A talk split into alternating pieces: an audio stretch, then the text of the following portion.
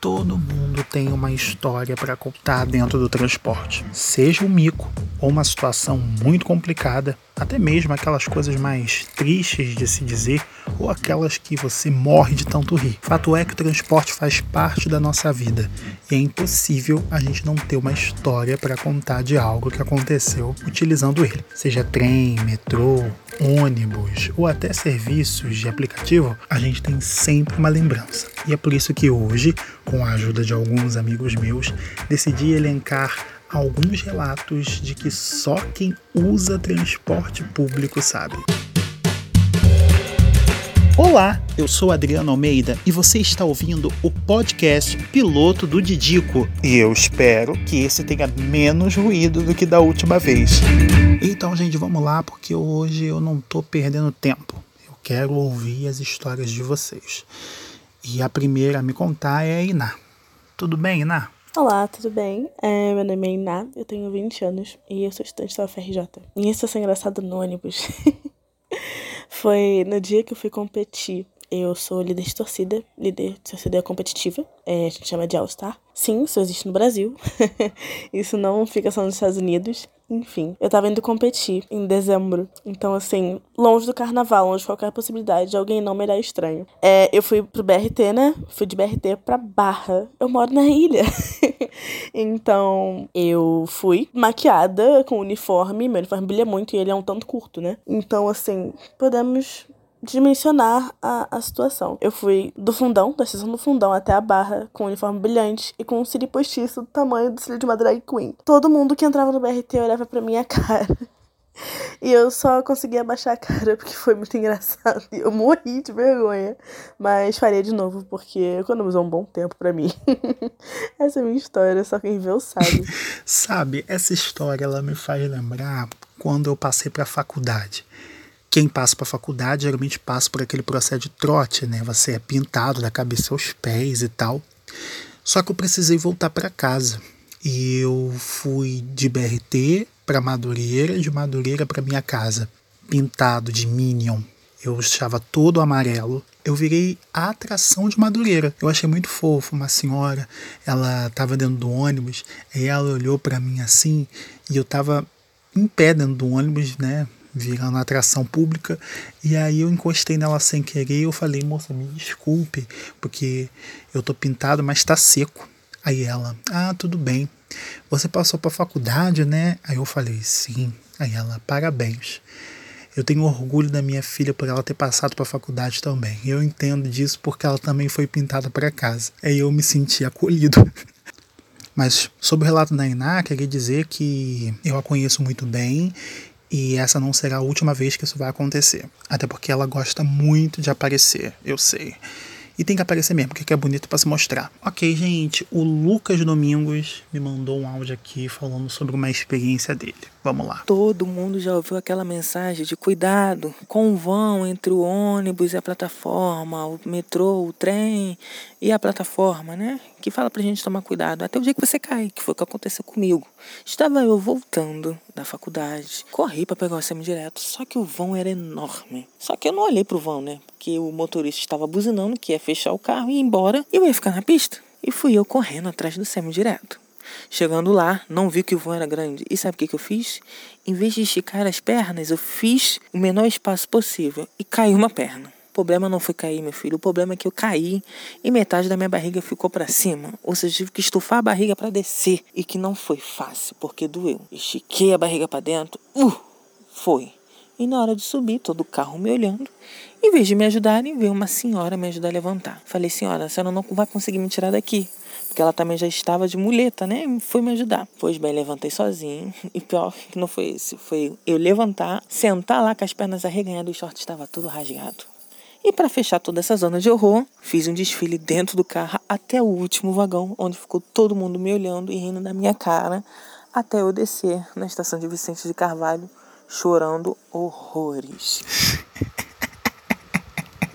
Cara, toda vez que eu ouço essa história, eu dou muita risada, cara, porque assim, eu já quase caí no vão entre o BRT e a plataforma, quase caí também no vão do trem.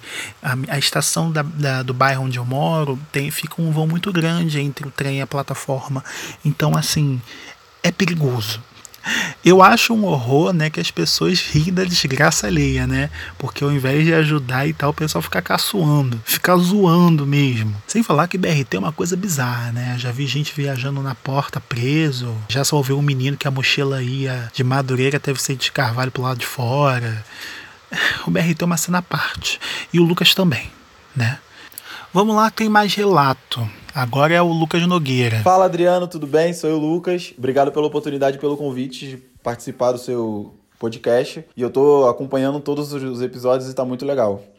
E uma situação que eu tenha passado, ou que eu passei, enfim, sobre transporte público, acho que é a realidade minha diária, que é, tipo assim, na primeira vez que eu vi, eu fiquei meio que abismado, que é, tipo assim, meia-noite e meia, eu pegar um ônibus lotado, meia-noite e meia, para vocês que ouvem entender que o sistema daqui é tão estranho e precário que nesse horário tem gente voltando e o ônibus está lotado. Eu, eu entendo que o, o certo seria ter mais opções de ônibus, enfim, né, uma, uma questão muito muito louca que se você entrar, você vai fundo e você não consegue chegar a lugar nenhum porque tá fora da nossa alçada é, tentar resolver isso. Mas é isso, sabe? Você entrar no ônibus, você não conseguir nem passar da roleta, porque você tem que ficar ali na porta, ali exprimido. E é sempre uma luta diária, sabe? É uma luta diária. E é isso. Obrigado pela oportunidade novamente. Tô acompanhando o seu podcast, todos os episódios. E continua assim que Tá ficando legal. Valeu. Obrigado, Lucas. Muito obrigado. É meio complicado, né? A gente falar sobre essas linhas, né? Essas linhas de noite, né? De madrugada, né? Aqui no Rio de Janeiro é muito complicado isso, né? Muitas empresas encerram suas atividades é, muito cedo. Ou quando não encerra a atividade, né, continua, elas, as linhas funcionam em horários muito específicos. E aí acontece de você pegar uma linha pegar um ônibus hiperlotado num horário não convencional, porque geralmente é aquele ônibus e se você não, não pegar aquele ônibus, você fica na rua. E aí, ou você tem dinheiro para pegar Uber para casa, ou você dorme na rua e espera o dia clarear. Aqui onde eu moro, é muito complicado de ônibus funcionarem de madrugada. Ônibus de madrugada tem no centro, na zona sul, entendeu? É, mas na Zona Norte, Baixada, pff, 11 da noite, ó. Beijo. Agora nós vamos ouvir o relato de um gonçalense. Oi, gente, tudo bem? Eu sou o Luiz, morador de São Gonçalo, na região metropolitana do Rio de Janeiro. O Didico pediu para falar um pouco sobre situação marcante no transporte público. Uma vez voltando da faculdade, que é a Faculdade de Formação de Professores em São Gonçalo, estava eu e um grupo de meninas, amigas minhas da, da universidade, e entrou um cara num determinado ponto e ele começou a trocar de roupa no ônibus. Ele sentou no último banco, ele ficou olhando pra gente e tinha uma sacola muito estranha que ele ficava mexendo, guardando coisa, pegando coisa. E ele olhava muito fixamente pra gente. E no final ele deixou as coisas dele lá e desceu. E foi muito estranho, porque a gente não foi tocar, só que aí perto do ponto final a gente falou motorista. E aí a gente saiu correndo, assim, porque a gente ficou realmente com muito medo. Essa foi uma das situações mais tensas, assim, que eu passei dentro do ônibus. Ainda mais pela hora que que já era quase 10 horas da noite. Olha, passou das 10 horas da noite, qualquer coisa, qualquer coisa eu já reparo. Eu já acho estranho. E assim, eu sou mó cagão. Depois que eu fui assaltado dentro do ônibus, assim, tenho medos. A pessoa entra assim, já, meu, meu coração acelera. Eu acho que são traumas da vida. Tem mais coisa. E a segunda situação é uma situação engraçada. Eu estava voltando pro Rio de Janeiro, é, saindo de Niterói, e tinha um cara bêbado e ele começou a se mijar e tinha um cara cantando, é, ouvindo um vídeo é, gritando Dancing Days, Dancing Days. E foi uma loucura, porque o ônibus estava cheio, era o 100, e eu não sabia se eu ria, se eu ficava com pena do senhor. Eu fiquei com muita pena do senhor, mas eu ria do cara cantando Dancing Days, Dancing Days o tempo inteiro. E é isso, eu acho que são duas situações que foram muito marcantes no transporte público para mim. Olha, história de bêbado é muito comum, né? Mas as histórias que eu lembro não são legais, não. Tem uma vez, quando eu era menor, pegava o ônibus para ir para a escola. E aí tinha um rapaz que lá no Minilópolis, né, que bebia o dia todo. E quando ele bebia, ele ficava tão agressivo que ele, que ele perseguia as crianças. Perseguia para poder assustar, né? E ele assustava mesmo. E tipo, ele bêbado, ele corria atrás das crianças, e as crianças uniformizadas ficavam correndo para tudo quanto é lado. Eu já quase caí pegando ônibus, eu ficava com tanto medo de pegar aquele ônibus que eu optava por ir a pé. Mas depois ele acabou falecendo, fiquei sabendo que ele, foi, que ele faleceu. E aí o pessoal fez uma homenagem a ele, o pessoal zoando, né? Principalmente a galera hoje que é adulta, né? E viveu essa época, homenageou ele e tal, mas lembrou que ele já terrorizou muitas crianças, tá? Quero agradecer ao Luiz Fernando, ele é de São Gonçalo, mandou esse, esse áudio para mim. Um beijo para você. E agora tem o Luiz Barros. Olha, já vou começar a me expor. Tem mais que eu fui pra balada com um rapaz que vira e mexe a gente saía. E aí nós fomos pra balada. Aí ele me chamou pra sair, botou uma pilha e tal. Aí nós fomos. Aí chegando lá, ele ficou só do meu lado, não, não tava partido nem nada. Pelo amor de Deus tá, tá muito mole. Falei, quer saber? Vou me afastar. E aí me afastei. Falei assim, ah, vou beber. Menino, comecei a tomar corote, mas tomei um porre, mais um porre. Me deu vontade de ir embora. Aí eu saí da balada, assim, e fui caminhando, caminhando, cheguei na central, não me pergunte como. E aí eu entrei no ônibus. Aí nisso que eu entrei no ônibus, eu dormi. Aí beleza. Aí eu acordo no meio, assim, da viagem, olho, três e meia alguma coisa, e mano, escrito expresso. E ônibus expresso não para aqui na minha casa, só para do, então ônibus rápido. Mas aí eu dormi de novo. Aí fui parar lá em Bangu. Aí eu saí assim do ônibus, né? O motorista falou para eu descer. eu pensando, vou pegar o próximo. Aí eu lembro de uma mulher falando: Meu Deus, acho que ele nem sabe onde ele tá. E eu respondendo com a cabeça: Não sei mesmo. E aí entrei no ônibus, garoto. Entrei no ônibus, só que eu peguei o mesmo, ou seja, peguei expresso. Fui parar no centro de novo. Aí eu falei assim: Caramba. Aí desci na Cidade Nova, por sorte estava aberta. E aí eu fui, falei: Pô, vou pegar o metrô. Aí entrei no metrô. Aí dormi. Quando eu acordei, eu tava em Botafogo. aí eu saí do metrô rapidão. Falei, vou pegar o próximo. Aí eu dormi de novo. Quando eu acordei, eu tava na Tijuca. Eu falei, ah, quer saber? Agora eu vou dormir. E dormi no banco lá, Tijuca. Aí quando eu tava melhor, entrei no metrô. Aí vim pra casa, garoto. Cheguei uma hora da tarde. Olha isso. Acho que eu passei entre quatro e cinco horas dormindo nesse trajeto todo. Centro, Bangu, Bangu, Centro, Centro, Tijuca, Tijuca. É, Centro, Botafogo, Botafogo, Tijuca. Meu Deus. Cara, gente, essas histórias de bêbado é muito doida. Mas assim, isso acontece não só quando você tá sob efeito de bebida, mas acontece quando você tá dormindo, né? Teve uma vez que eu tava passando mal, tava meio resfriado e tal, eu voltando para casa. Peguei o 936. Tudo bem, fui e tal. Só que eu dormi. Eu dormi e eu parei em Realengo era para eu ter descido em Deodoro. Eu desci num ponto que só tinha eu e Jesus Cristo. E eu tava torcendo realmente para Jesus Cristo estar tá ali. Atravessei a, atravessei a passarela e aí fui pegar o outro ônibus para poder voltar para o ponto que eu estava. Ainda bem que eu tava com dinheiro, que se eu não tivesse com dinheiro eu ia ter que andar de Deodoro para casa. Agora, esse rolê, Luiz, centro para Botafogo, meu Deus. Agora tem um paulistano. Hey guys, aqui é o William, falo de São Paulo. E selecionar uma situação que eu tenha me envolvido no transporte público barra coletivo é bem assim difícil, porque eu já me envolvi em várias. Mas uma que eu consigo me lembrar bem foi eu voltando de uma feira que eu tinha participado, que é uma feira é, mercadista, que é a Feira APAS, e eu havia acabado de passar no estande do Corote. Eles estavam dando várias dosezinhas. Eu sei que eu tomei todas as dosezinhas, voltei trilouca para casa e eu voltei cheia de brinde. E aí eu no transporte, bem no metrô daqui de São Paulo, já estava tarde da noite, todo mundo cansado, voltando do serviço.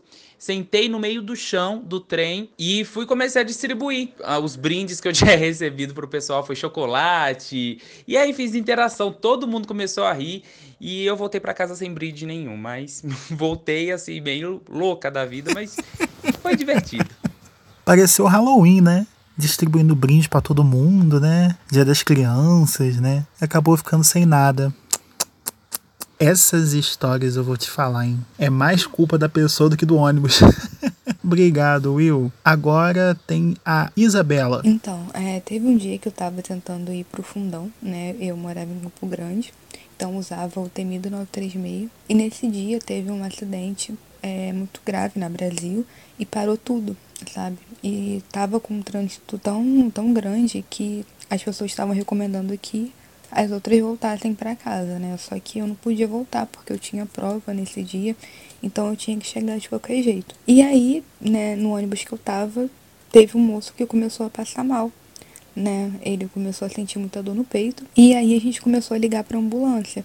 Só que a ambulância tava perto até, né? E ela não conseguia chegar porque tava tudo parado, não tinha não tinha como chegar. E aí passou tanto tempo, a gente ficou tanto tempo nessa que o moço acabou morrendo, sabe? Todos os passageiros tiveram que ser movidos para o ônibus de trás. E foi muito triste, sabe? Porque não tinha o que fazer, sabe? Não tinha como resolver aquela situação. E a gente só ficou meio que assistindo o cara morrer, sabe? Sem nenhum tipo de amparo, né? Ele tava com a esposa e aí, quando o ônibus de trás chegou, a gente simplesmente embarcou e seguiu a vida. E, cara, depois disso eu tomei muito trauma desse trajeto. Nem tudo no transporte é flores, né? A gente vê cada, cada situação. Esse, por exemplo, me fez lembrar uma situação que a minha mãe conta de um homem que estava passando mal também com problema de coração. E felizmente o motorista do ônibus e é o motorista, o motorista da Pavonense, é, que é o ônibus do meu bairro aqui, Mariópolis Passeio, ele deve ter pegado algumas multas pelo que ele fez, mas ele fez cada barbeiragem para poder chegar no Souza Guiar para levar o rapaz para o hospital e ele conseguiu sobreviver. Essas situações, elas acontecem e é muito mais comum do que a gente imagina. O importante, gente, é a gente sempre estar tá atento se alguém está passando mal, está se sentindo mal, você vê que a pessoa não está com semblante bom, não hesite em perguntar não. Às vezes a pessoa está com vergonha de dizer que está passando mal e, a, e pode acabar falecendo, ou ali ou depois. Pergunta se está bem, pergunta se quer um copo d'água. Faça o que você gostaria que fizesse se você estivesse passando mal, estivesse em algum lugar precisando de ajuda.